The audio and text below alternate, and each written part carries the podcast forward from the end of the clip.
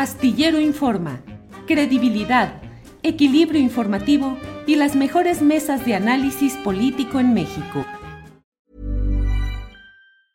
Many of us have those stubborn pounds that seem impossible to lose, no matter how good we eat or how hard we work out. My solution is PlushCare.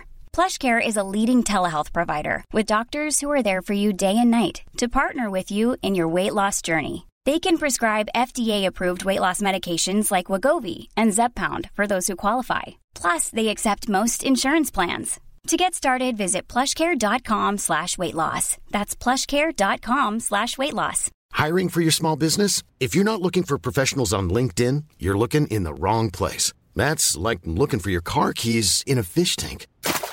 LinkedIn helps you hire professionals you can't find anywhere else, even those who aren't actively searching for a new job but might be open to the perfect role. In a given month, over 70% of LinkedIn users don't even visit other leading job sites. So start looking in the right place. With LinkedIn, you can hire professionals like a professional. Post your free job on linkedin.com slash people today.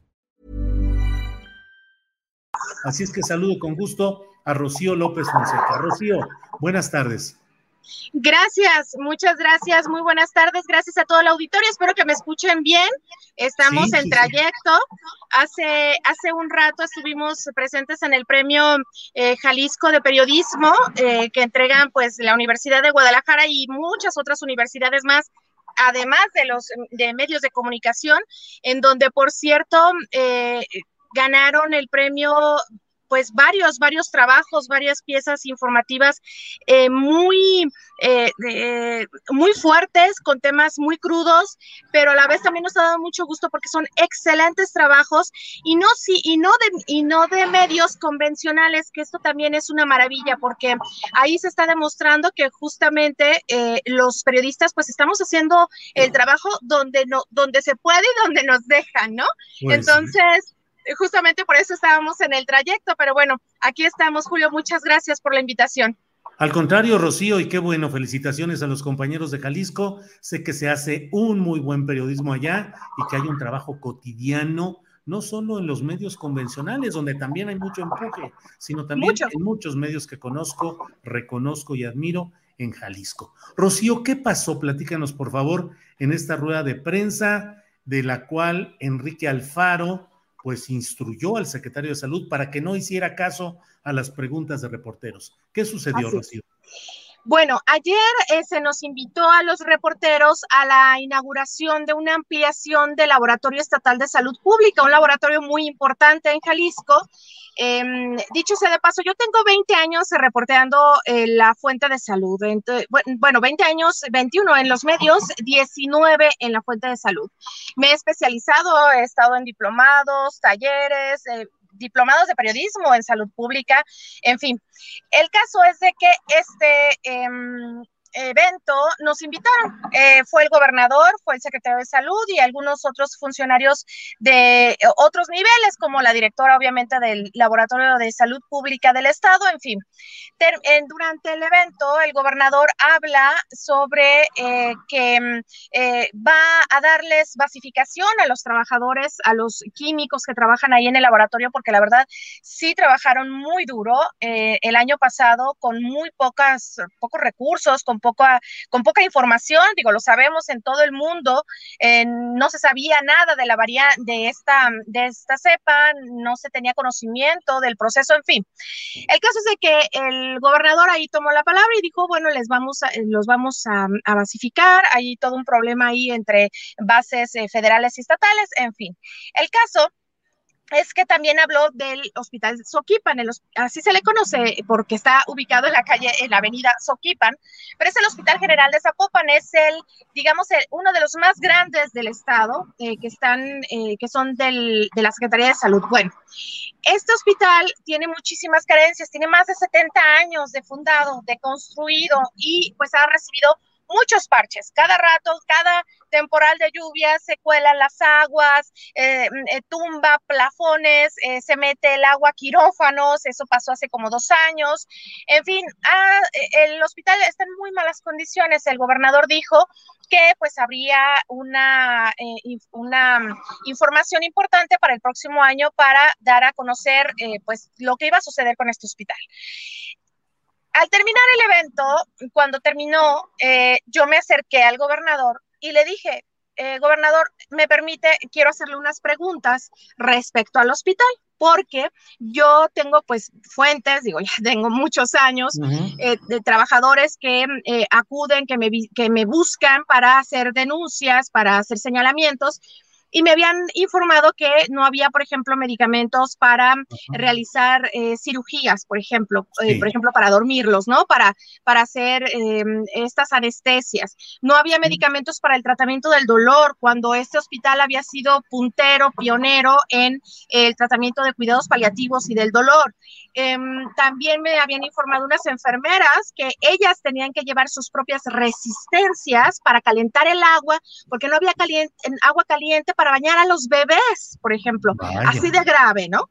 Esas preguntas apenas estaba empezando a, formularla cuando el gobernador dijo, o sea, le iba a preguntar todas esas cosas, el gobernador dijo, no, yo ya hablé mucho esta semana, que el secretario responda. Entonces nos volteamos con el secretario, le pongo al secretario mi micrófono en su solapa y empiezo a formularla. Cuando estoy haciendo la pregunta, voltea y le dice, ¿sabes qué, Fernando? No te enganches Espérame un, ratito ahí porque lo tenemos en video. Ah, Déjame, Rocío, poner el video y seguimos platicando. Adelante, Andrés, por favor. Para que nos comente sobre, eh, sobre todo este problema de Soquipan. Primero de Soquipan, si me puede decir, hay eh, residentes que están solicitando incluso hasta toner para poder hacer su trabajo. No hay medicamentos. para, no hay medicamentos para, el claro. tramador, ketorolaco. ¿Sabes qué? Eh, no, vamos, vamos quedando esa entrevista. No hay entrevistas Muy bien. yo, yo, siempre jalo con los medios, no hay entrevista y todo. Pero hay quien viene nomás. Hey,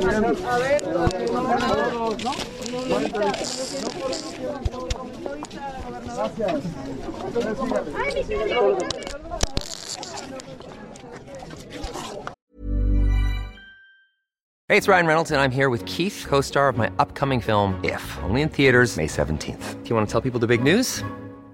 All right, I'll do it. Sign up now and you'll get unlimited for $15 a month in six months of Paramount Plus Essential Plan on us. Mintmobile.com slash switch. Upfront payment of $45 equivalent to $15 per month. Unlimited over 40 gigabytes per month. Face lower speeds. Videos at 480p. Active Mint customers by 531.24 get six months of Paramount Plus Essential Plan. Auto renews after six months. Offer ends May 31st, 2024. Separate Paramount Plus registration required. Terms and conditions apply if rated PG. Hiring for your small business? If you're not looking for professionals on LinkedIn, you're looking in the wrong place. That's like looking for your car keys in a fish tank.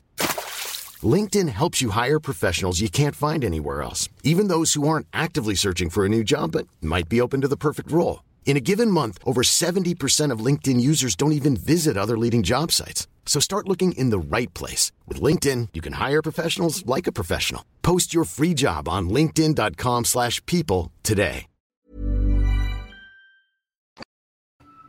Vaya, Rocío, así de sencillo el asunto. Pues sabes qué, vienen aquí a provocar, mejor ya nos vamos y secretario, tú ya no respondes, Rocío.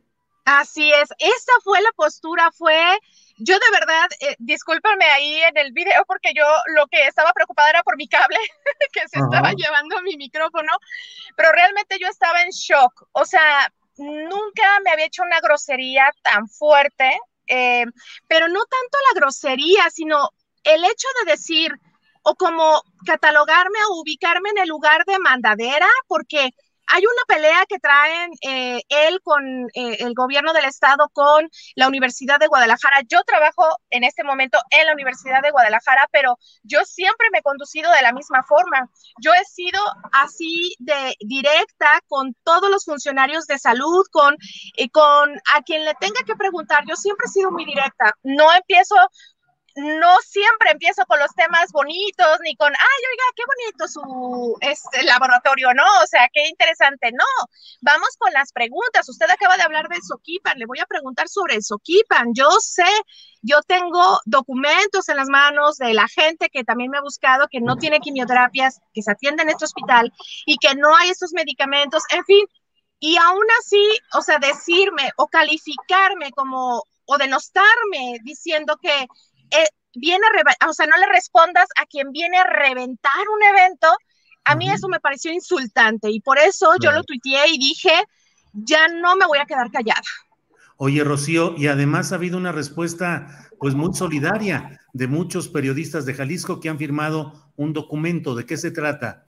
Así es, estoy eh, muy agradecida con todo el medio, con todos mis compañeros reporteros, periodistas, em, directivos de medios de comunicación, directivos de medios de comunicación que me han buscado en lo público y en lo privado, ¿eh? Para eh, solidarizarse, para decirme qué bueno que no te quedaste callada. Eh, ya, me, ya me buscaron de la Comisión Nacional de Derechos Humanos, voy apenas a hablar con ellos, artículo 19, CLADEM, en fin ya estamos sentando un precedente y de veras estoy muy agradecida. De hecho, decirte, Julio Auditorio, que hace un rato en este evento, en esta premiación del, eh, Premio Nacional, del Premio Jalisco eh, de Periodismo, al final del evento, cuando ya se iban a tomar la fotografía, eh, pues habíamos todos éramos reporteros y familiares de los reporteros, se pusieron de pie con pancartas en las que decían eh, eh, prensa libre, hashtag prensa libre, que es lo que estamos manejando en nuestras redes sociales, los periodistas de Jalisco, y ya se están agregando más periodistas nacionales, hashtag prensa libre y también preguntar eh, cuestionar no es atacar, o sea, que la autoridad no se equivoque. Nosotros no no preguntamos para una institución, para un canal, para un periódico. Nosotros trabajamos y nos debemos a la gente. La gente que confía en nosotros, la gente que confía en nuestras historias, eh, en nuestro prestigio, en nuestro nombre para contar sus historias, porque no son escuchadas. La misma eh, ganadora del premio emisario de periodismo, eh, ella es Mafa, es María Antonieta Flores Astorga, compañera del canal. Ella tiene 40 años trabajando en los medios de comunicación, en el canal, y ella mencionaba eso mismo. A ver, no se equivoque autoridad, o sea, nosotros nos debemos a la gente.